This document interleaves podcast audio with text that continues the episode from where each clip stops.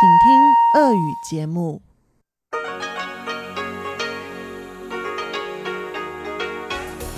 В эфире Международное радио Тайваня. Добрый вечер, добро пожаловать на Международное радио Тайваня. Из нашей студии в Тайбе вас приветствует Мария Ли, и мы начинаем нашу субботнюю программу передач. Для слушателей нашей получасовой программы на частоте 5900 кГц с 17 до 17.30 UTC прозвучит информационный выпуск «Обзор новостей недели» и рубрика Владимира Малявина «Всемирный Чайна-таун». А слушатели частоты 9590 кГц с 14 до 15 UTC услышат также передачу «Наруан Тайвань» с Игорем Кобылевым и передачу радиопутешествия по Тайваню «Повтор» с Чеченой Кулар. А сейчас обзор новостей недели.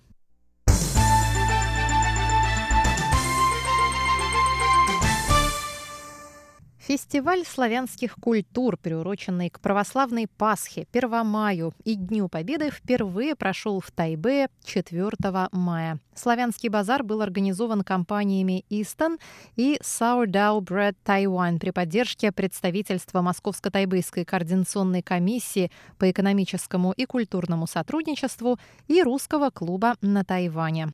Настоятель крестовоздвиженского прихода в Тайбэе, отец Кирилл, рассказал гостям о празднике Святой Пасхи, его происхождении и значении. Затем участники акции «Бессмертный полк» поделились рассказами о подвигах своих отцов и дедов во время Великой Отечественной войны. На славянском базаре были представлены блюда русской кухни местного производства, которыми гости могли насладиться под декламацию стихов, музыкальные и танцевальные выступления. В завершении праздника выступил музыкальный коллектив «Балказар» с балканскими и русскими песнями. Славянский базар проводится на Тайване впервые. Русскоязычное сообщество получило прекрасную возможность встретиться и отпраздновать российские праздники, а тайваньцы и иностранные участники приобщиться к русской культуре и кухне. На празднике побывали жители не только Тайбэя, но и других тайваньских городов.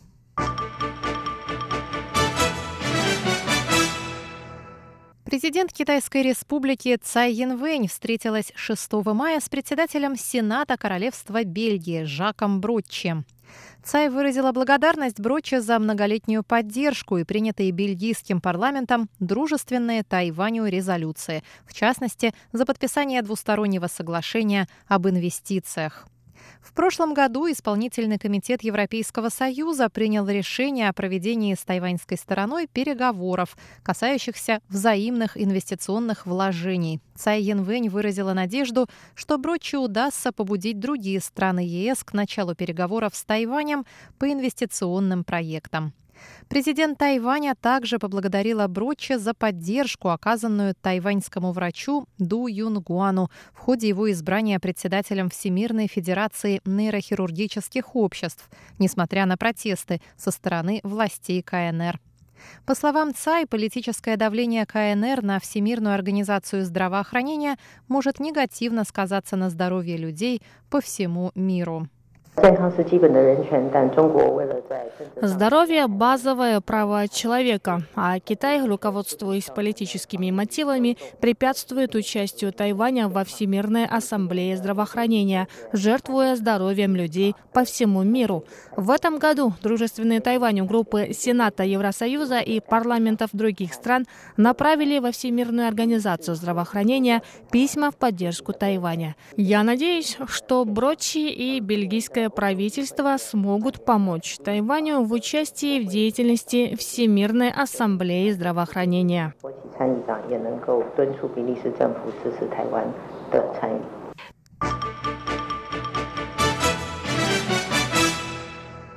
Тайвань не сможет принять участие в 72-й сессии Всемирной ассамблеи здравоохранения из-за противодействия КНР.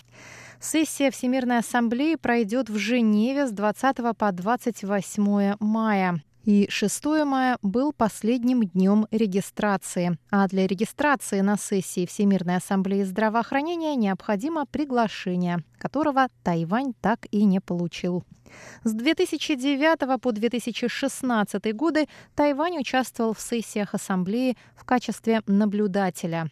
Пресс-секретарь Министерства иностранных дел Китая Ген Шуан заявил в понедельник, что власти КНР приняли решение не допускать Тайвань к участию в ВАЗ в связи с принципом одного Китая, отвергаемым ныне правящей на Тайване партией. Министр здравоохранения и социальной защиты Тайваня Чень Шиджун сказал в понедельник, что исключение Тайваня из работы Всемирной организации здравоохранения – большая ошибка. Вирусы и бактерии не знают границ, и исключение любых регионов из работы ВОЗ создает лакуны в глобальной сети здравоохранения и профилактики болезней. Тайвань может делиться своим богатым опытом в деле контроля над распространением болезней, в то время как в Китае существуют большие проблемы с предотвращением эпидемий, сказал министр. Чень все равно отправится в Женеву 17 мая во главе делегации, чтобы провести переговоры со странами-партнерами за пределами Всемирной ассамблеи здравоохранения и привлечь внимание к проблеме исключения Тайваня. Министерство иностранных дел Китайской Республики на Тайване заявило во вторник, что действия Китайской Народной Республики по изоляции Тайваня идут вразрез с уставом Всемирной организации здравоохранения, который провозглашает обладание наивысшим достижимым уровнем здоровья в качестве основного права каждого человека. Вопиющее нарушение 23 миллионов жителей Тайваня приводит лишь к росту их вражды в отношении Китая. Китая.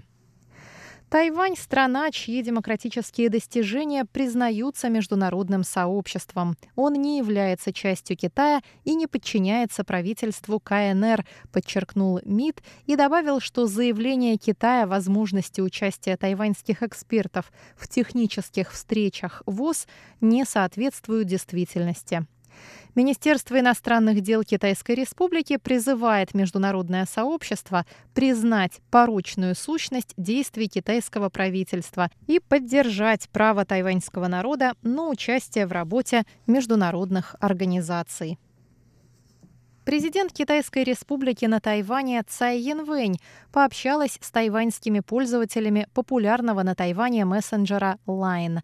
Несколько дней назад президент призвала своих сторонников задавать ей вопросы прямо в мессенджере. В результате она получила более 9500 вопросов. В понедельник вечером она в прямом видеоэфире Line ответила на самые часто задаваемые из них.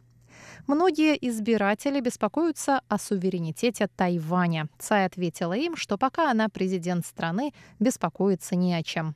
Еще один частый вопрос связан с нехваткой социального жилья. Президент сказала, что правительство работает над ускорением строительства и в ближайшие 8 лет планирует создать 200 тысяч квартир в рамках программы социального жилья. Многие пользователи выражали опасения относительно распространения ложной информации. Цай ответила на это, что правительство работает над поправками к законодательству, которое позволит наказывать за распространение фейковых новостей. Бюро национальной безопасности также проводит расследование по установлению источников фальшивок. Цай также выразила несогласие с предложенным мэром Гаусюна Хань Гу Юем проектом создания свободной экономической зоны.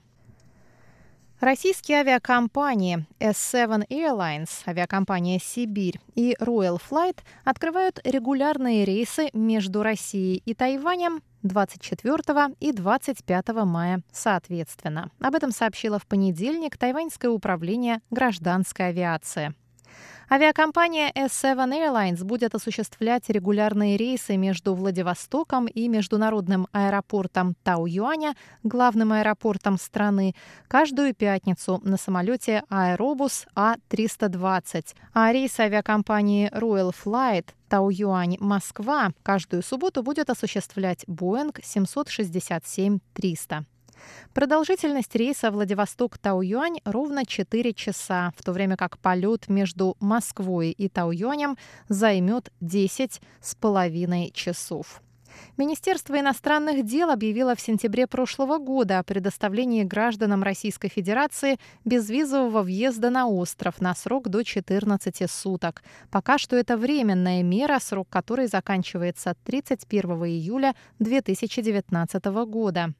По данным Тайваньского бюро по делам туризма, россияне ежегодно совершают 30 миллионов зарубежных поездок, из которых на дальневосточный регион приходится лишь малая доля. Каждый год на Тайвань приезжает около 10 тысяч туристов из России, и 30% из них прибывают на остров по делам бизнеса.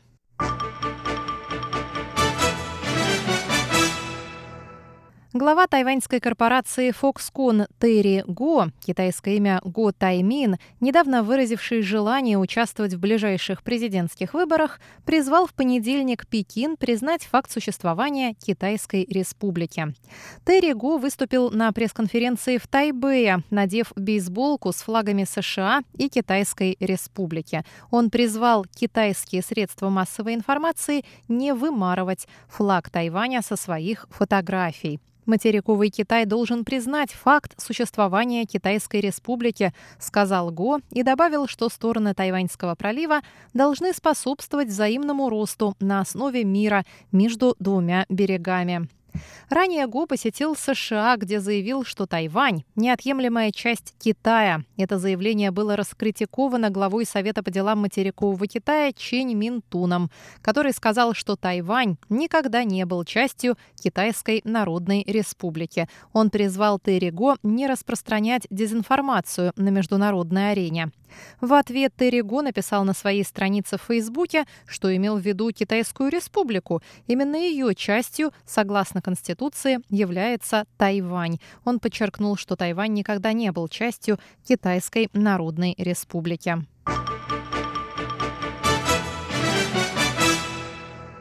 Палата представителей Конгресса США единогласно приняла 8 мая законопроект в поддержку безопасности Тайваня.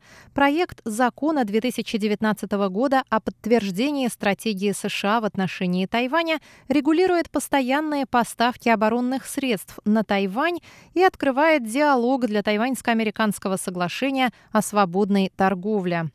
В законопроекте Тайвань признается важным участником Индо-Тихоокеанской стратегии США.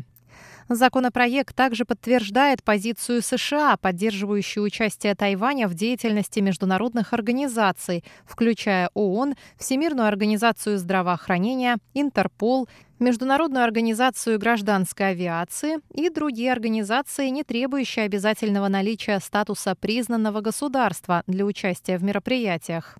Все 414 членов Палаты представителей проголосовали за законопроект. Пресс-секретарь Тайваньского министерства иностранных дел Ли Сеньджан выразил благодарность Конгрессу США.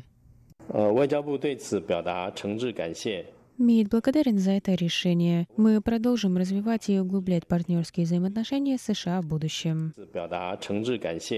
并稳健深化台美合作伙伴关系。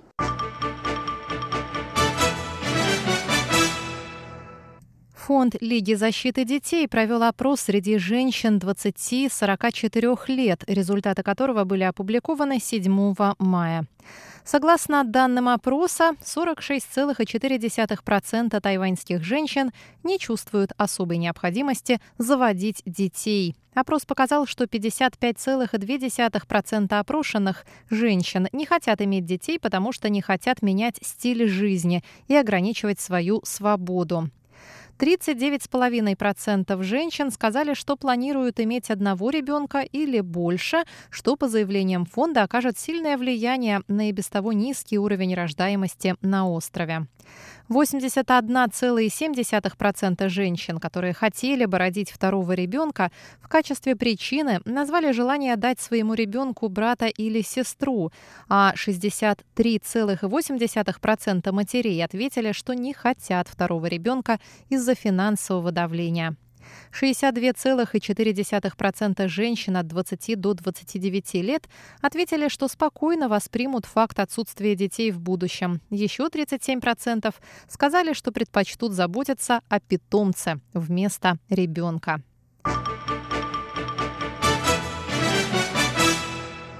На этом обзор новостей недели подходит к концу. Для вас его подготовила и провела Мария Ли. Всего вам доброго. Оставайтесь с нами.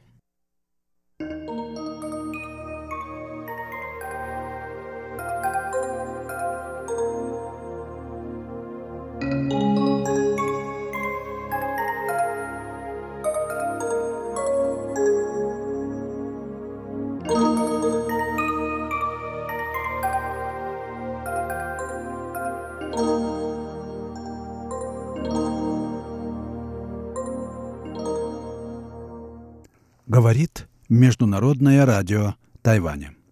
Здравствуйте, дорогие радиослушатели. В эфире передача «Всемирный Чайнатаун». У микрофона Владимир Малявин. Я продолжаю сегодня свой рассказ о методах и принципах даосской медитации в ранней истории даосизма, то есть в первые столетия нашей эры. Я много уже рассказывал о том, как э, древние даосы представляли себе богов, как, в каких отношениях они с ними находились вот в этом состоянии мистического транса. Главный принцип этого состояния – это соотнесенность или проницаемость, или сообщительность, или, если угодно, совместность всего сущего. Здесь нет отдельных сущностей. Здесь все проницает все. Все находится в другом, и все скрывается этим другим. Э, это означало фактически отказ от внешнего созерцания. И именно этот отказ был условием открытия видения внутреннего. Вот, например, в древнем э, каноне даосском Джуанзе Лао Цзэ приписывается суждение «В себе не имей где пребывать, и вещи сами проявятся». Тот, кто не может пребывать в себе, не имеет своей точки зрения, своего взгляда, то есть не имеет своей субъектности. Но именно благодаря этому-то и становится возможным подлинное видение вещей – Устранение субъективного взгляда выводит на свет бытия все сущее. Правда, никто не может это видеть извне. Образы созерцаются внутри зрящего, а усилия самосокрытия опыта выступают условием стилизации вещей. Этим можно объяснить сосуществование в практике даосского дления мысли различных изобразительных стилей. Чаще всего божества имеют вид степенных чиновников, что подчеркивает нормативный характер и властный ресурс этих образов. Но нередки сочетания диаграмм и антропоморфных образов, а в древности также сочетания зооморфных и антропоморфных изображений. Существовали, наконец, и полностью абстрактные диаграммы, которые были выполнены на манер каллиграфического письма, так называемые подлинные формы. Они предъявляли как бы схематическую запись видений, узреваемых в сверхчувственном бдении подвижника. Совмещение разных изобразительных стилей удерживало от отождествления запечатленных образов, которые по своей природе были фантомами, в сущности симулякрами. И так это смешение удерживало от отождествления образов с образами внешнего мира. Этим образом было суждено растаять в чистом сиянии бескрайней пустоты.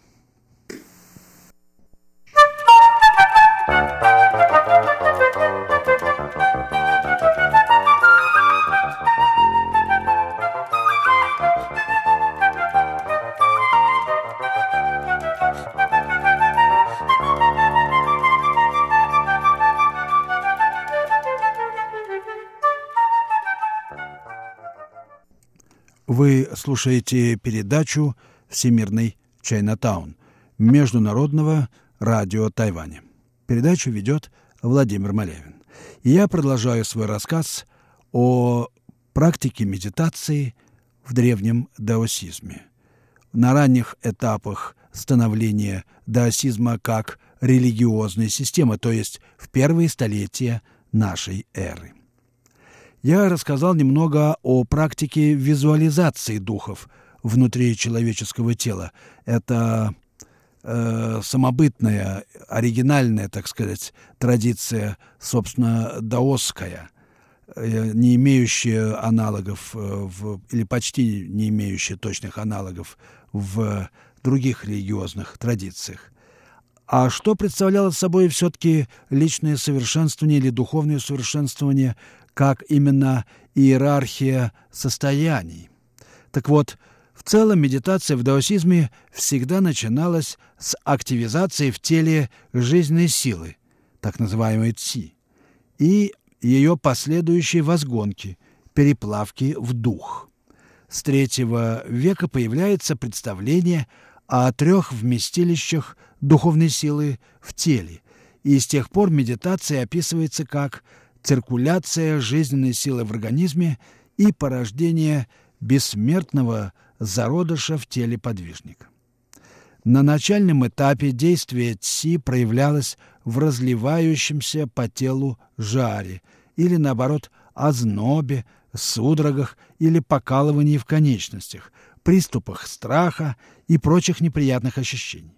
Упоминаются также свет, исходящий из области киноварного поля, и со временем усиливающиеся чувства радости и уверенности в себе.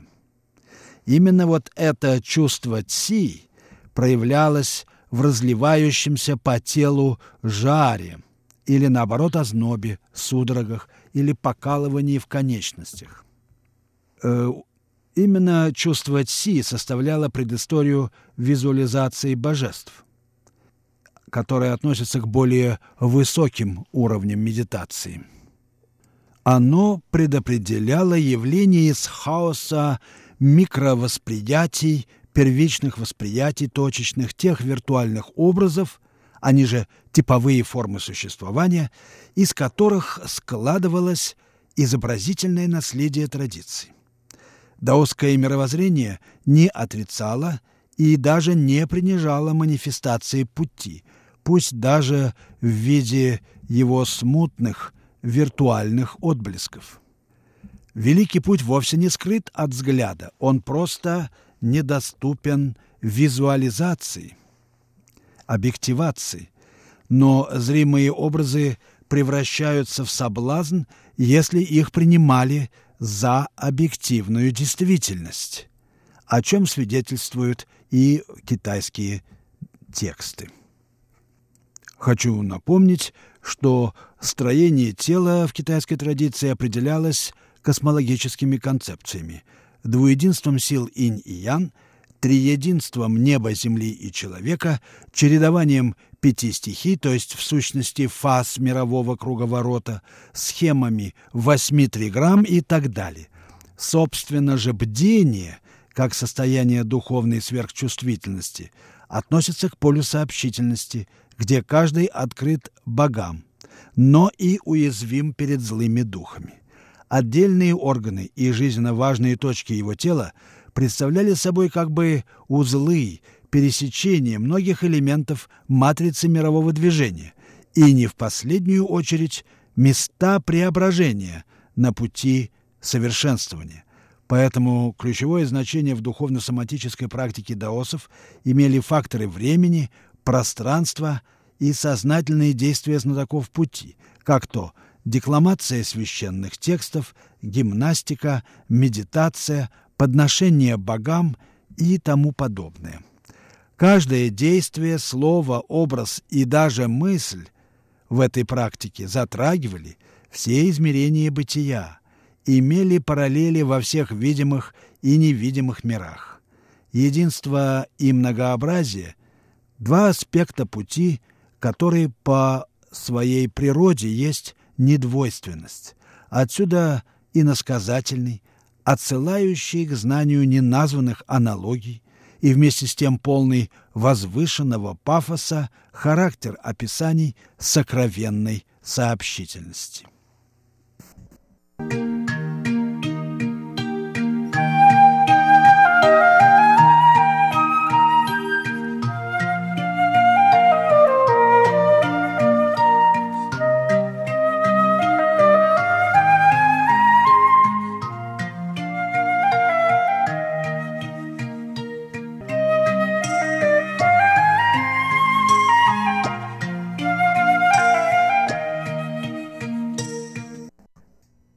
Напоминаю, что вы слушаете Международное радио Тайваня, передачу «Всемирный Чайнатаун».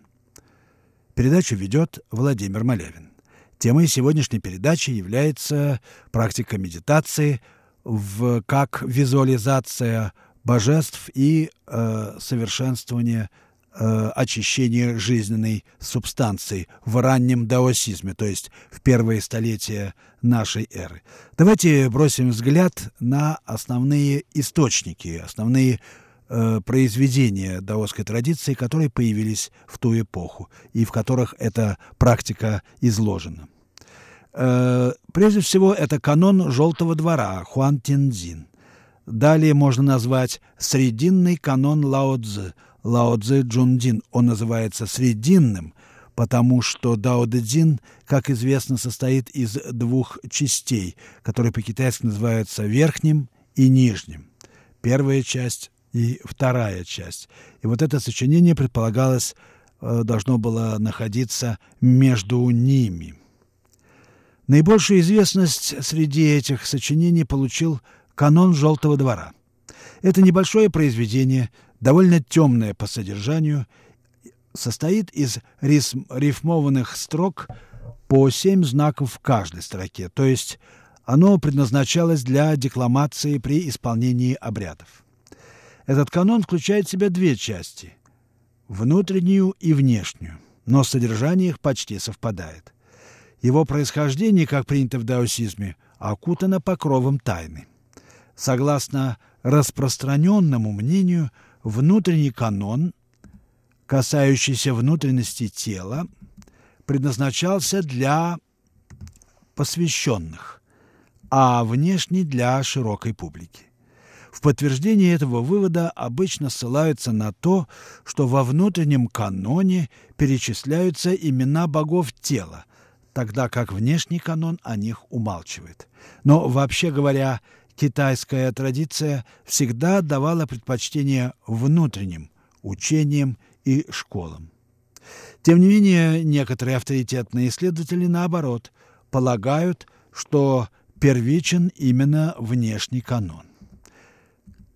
Как бы там ни было, канон Желтого двора содержит перечень населяющих человеческое тело божеств, в сущности, как я уже говорил, узлов и скрещений жизненных сил, в соответствии с космологическими матрицами.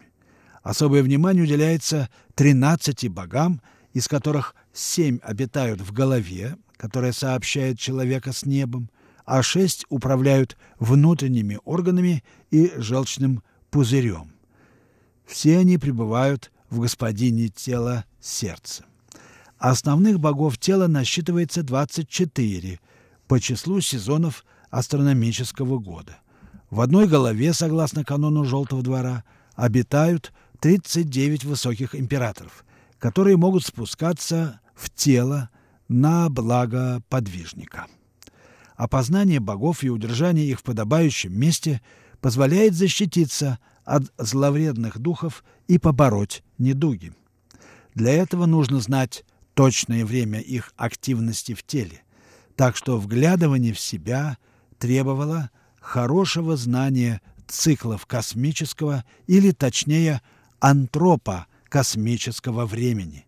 Впрочем, хронологические расчеты не отменяли установки на спонтанные явления богов.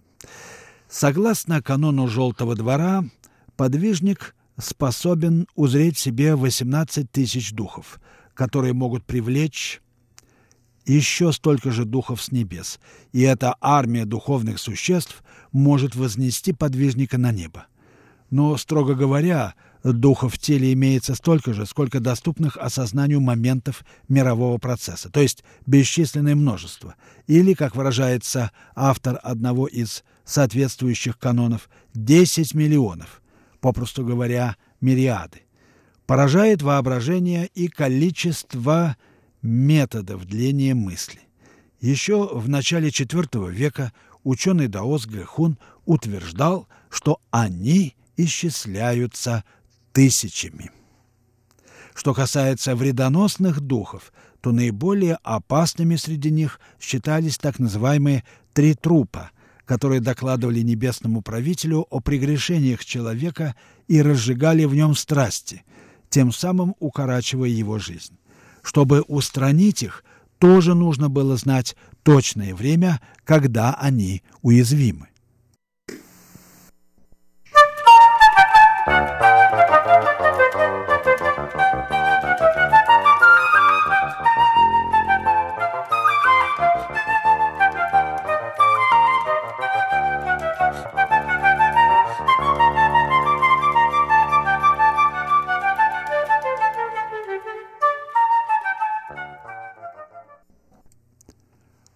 Слушаете передачу «Всемирный Чайнатаун» Международного радио Тайваня.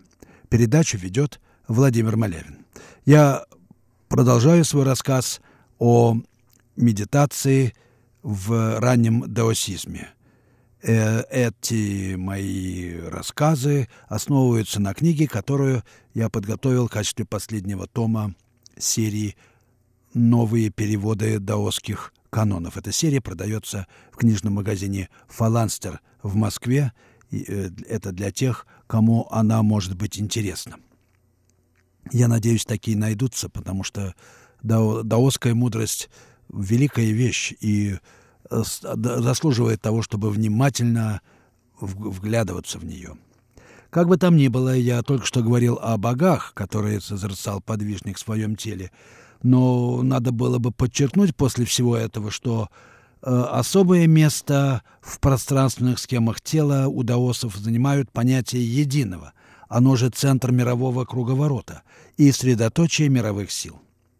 Само понятие «желтого двора», где желтое соответствует Земле как центральному элементу пяти стихий, указывает на центр. Единое как средоточие представляет собой на самом деле двуединство полярных начал. Соответственно, верхний центр располагается между правым эмблема инь и левым эмблема ян глазами. И эти начала совместно вскармливают ребенка, как о них говорится. То есть они делают возможным рождение в вечную жизнь. Правитель желтого двора обитает в основании позвоночника – где, согласно китайской духовной медицине, находятся врата жизни. В метафизическом плане первостепенное значение имела совместность формы и бесформенного. Она познается чисто духовным образом. Позднейшее свидетельство гласит, что актуализация богов означает превращение бесформенного в обладающее формой, и что об этом событии нельзя поведать, но оно означает выявление образов в небытийном ради познания в духе. Узрение телесных божеств, они же узлы сообщительности мировых сил, возможно благодаря сокровенному свету. Это понятие тоже восходило к древним даосским канонам и свет этот сопутствовал пустоте и ее внутренней символической дистанции. Вот этот внутренний или небесный свет уподобляли таинственному свечению яшмы. Он мог привлекать божества по закону симпатической магии, поскольку свет был природой духовного начала. Его разжигали, принимая специальные снадобья, практикуя дыхательные упражнения, всматриваясь в бронзовое зеркало или даже ставя напротив друг друга два зеркала или две пары зеркал. Считалось, что в ясном зеркале, или, если угодно, в зеркале ясновидения, можно узреть свой подлинный образ – по сути беспредметный, он сводится к схеме или структуре. Здесь даосская медитация смыкалась с традицией священной каллиграфии. Ну, об этом я уж расскажу в следующей передаче, а пока я прощаюсь с вами, дорогие слушатели. Вы слушали передачу «Всемирный Чайнатаун». Ее подготовил Владимир Малявин. Всего вам доброго, дорогие друзья. До следующих встреч в эфире.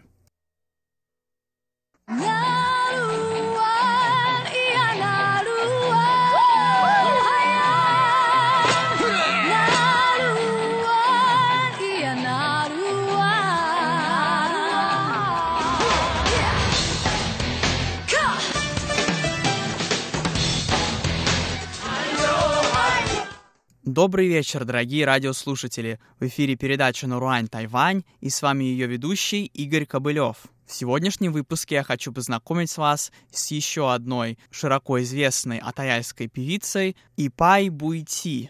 В отличие от предыдущих двух атаяльских певиц, песни которых мы слушали, Ипай Буйти поет на атаяльском. Лауреатка 19-й премии «Золотая мелодия» в категории «Лучшая песня на языке коренного народа» Ипай Буйцы является зарегистрированным членом племени Сыди в уезде Илань на востоке острова. Песня, которую я хочу поставить в начале, называется «Древнее учение Атаялов». В самой песне, правда, нет никакого учения, но зато поется о том, как нужно хранить предания старины своего народа.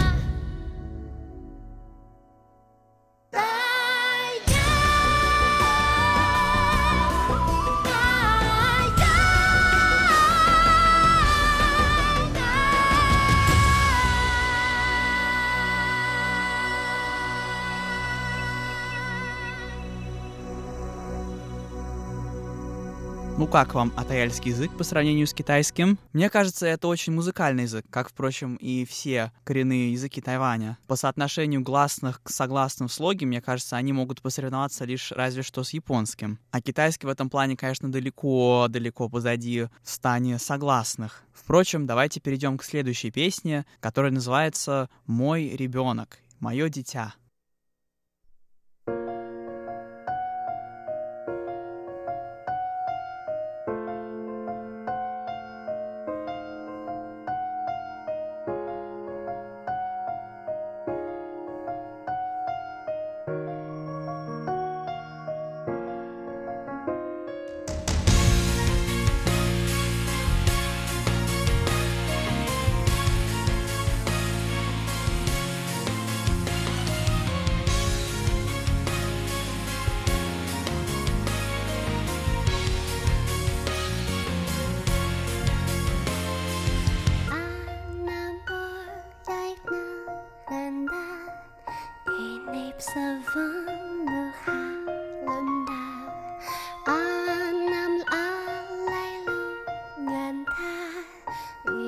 話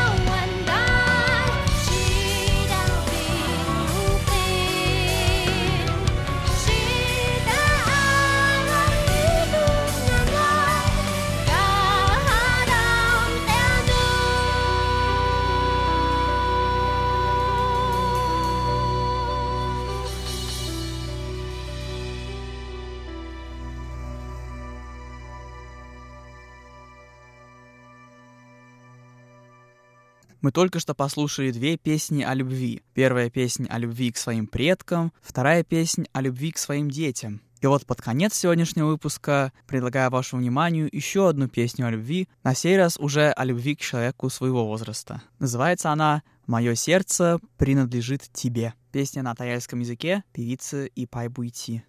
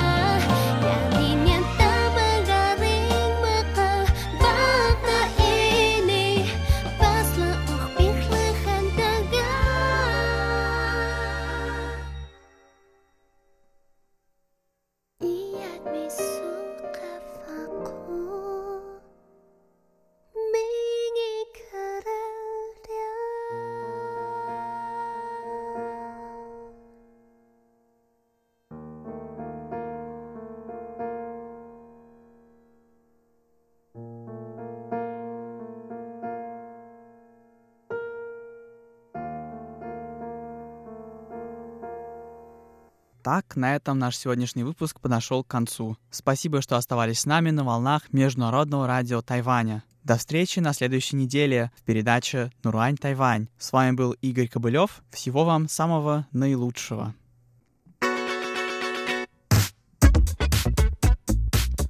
Радио путешествие по Тайваню.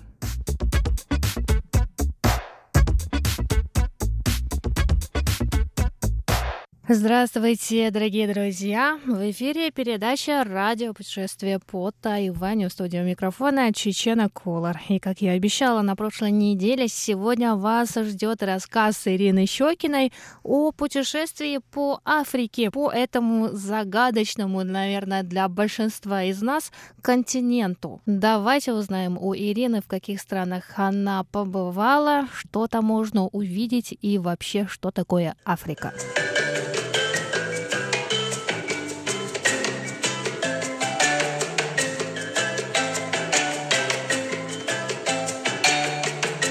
Ирина, и в продолжение разговора о ваших путешествиях по всему миру, мне бы хотелось узнать про Африку. Вы недавно были там. Да, Африка — это невероятный континент, невероятные люди. Мы говорим именно про темнокожую Африку. Я путешествовала по южной ее части, начиная с Замбии, потом Зимбабве, Ботсвана, Намибия, Южная Африка, а, Свазиленд и Мозамбик. И что в целом можно сказать про эту землю? Это просто невероятная какая-то энергетика. Люди там по-настоящему живут. Вот что.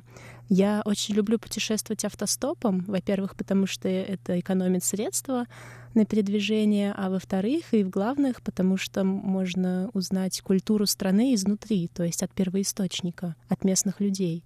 Я не люблю читать новости, потому что, ну, СМИ — это не всегда правдиво. И когда еду в страну, я практически никогда не интересуюсь, что там будет, и не строю планов. Я просто приезжаю, беру билет в один конец, приезжаю, выхожу на трассу, поднимаю руку вверх и еду.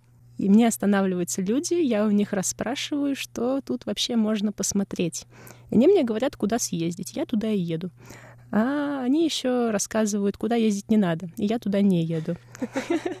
То есть даже в Африку вы едете вот так вот, без плана, абсолютно без ничего? Да, конечно. Чем это отличается от другого мира? Разве что ну, какими-то предвзятыми стереотипами, навешенными на африканцев. На самом деле там все не так плохо. А, я, получается, была в семи странах за четыре месяца, и в шести из них английский язык является официальным. Вот мне кажется, про это вообще многие в мире не знают, что в Африке на самом деле все очень интересно и довольно хорошо. То есть у людей есть машины, у людей есть дома, там очень много богатых людей, и люди также покупают себе украшения, ходят в дорогих одеждах, куча супермаркетов, где такие же корзинки, заполненные полки с едой. Но, правда, цены там очень дорогие. Эм, было как бы неприятной такой новостью, что как бы зарабатывают люди действительно немного, но цены европейские. То есть купить буханку хлеба — это где-то один доллар. Mm-hmm. Это самую дешевую, которую пекут прямо в супермаркете. И я не знаю, на что там живут люди.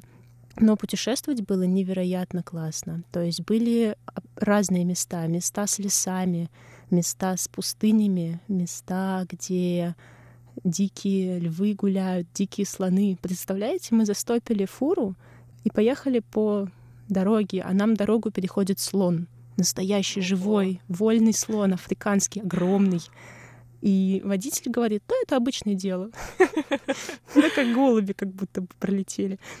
А к диким львам вам удалось приблизиться?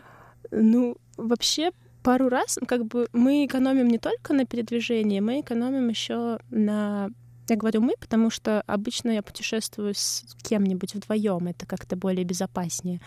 А, спим мы в палатках, так мы экономим на жилье. То есть за все четыре месяца в Африке мы только один раз спали в отеле, потому что это был Кейптаун, как бы в Южной Африке довольно опасно. Uh-huh. И мы спали пару раз в палатке в месте, где водятся дикие львы, гепарды, леопарды. И, мягко говоря, было страшновато. Я даже не могу себе представить, насколько это страшно должно быть. Ну, мы как бы знали, что в этой местности они водятся, просто машины кончились после обеда, а мы как бы ехали автостопом, а идти некуда, мы в дикой природе, и машин не было до ночи, и пришлось спать там. И когда мы только поставили палатку, животные приходили нас понюхать. Там очень много ориксов, очень много куду, ну, такие местные подобия м, оленьих, из семейства ага. оленьих. Их прям очень много, и человек для них просто как гость. И они приходили, им было интересно, кто тут такой вообще сидит под кустом.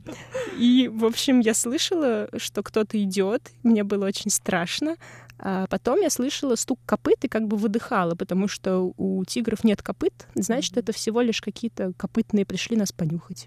И спала дальше.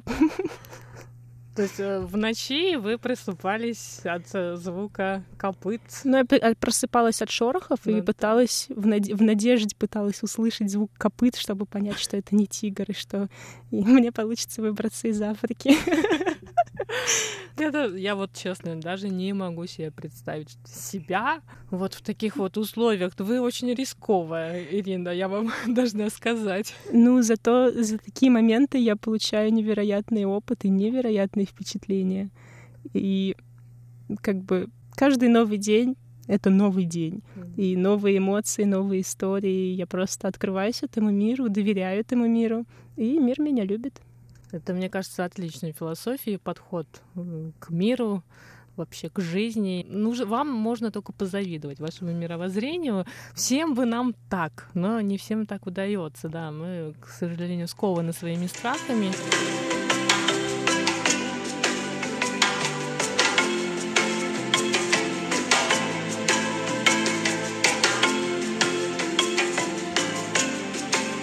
Вы подсчитывали когда-нибудь, сколько стран вы посетили? Да, 41. Э, 41 страну. Всего в мире у нас 100 с чем-то. Ну, около 200. Ну, там 200. еще какие-то непризнанные, ну, что-то плюс-минус 200. У вас есть план посетить все страны мира? Да нет, зачем мне это? Многие страны — это просто острова, и туда просто лететь дорого для того, чтобы поставить галочку, что я там был. У меня нет цели, в принципе, посещать много стран. У меня есть цель знакомиться с разными культурами, с разными людьми и ощущать на себе то, как живут люди. И я просто куда-то еду. У меня даже нет конкретной, конкретного плана, когда я что посещу. То есть какие-то рандомные идеи ко мне приходят, я, я покупаю билет просто. Ну, например, у меня там через две недели заканчивается виза, я думаю, м-м, куда бы мне поехать потом? Сколько у меня есть денег? Куда я могу сделать визу? Куда сколько стоят билеты? Иногда я просто лечу туда, куда самые дешевые билеты из этой страны. Почему нет? Угу. И следующая ваша остановка в Лаос, как вы сказали? Нет, в Непал. А, в Непал. А, в Непал, точно. А в Непале вы были до этого? Нет. То есть это первый, первый раз у вас будет? Да, я туда поеду одна первый раз. И не знаю, у меня нет конкретного плана, но я знаю, что там есть большая гора Напурна, и я хочу вокруг нее гулять. Да, и очень много буддийских храмов, которые вот прям действуют, да. Да. Я думаю, я там встречу невероятных людей.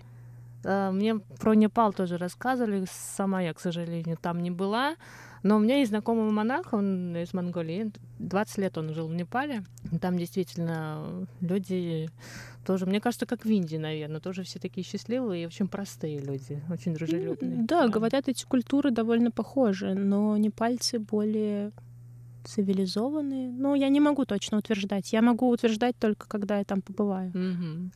Ну, хорошо. Большое вам спасибо, Ирина, за ваш рассказ. И я, мне кажется, буду очень долго под впечатлением от знакомства с вами, с вашей жизнью. И я надеюсь, что вам удастся все-таки познать, наверное, и открыться этому миру как можно большему количеству людей и познакомиться как можно с большим количеством культур. Большое спасибо еще раз. Спасибо.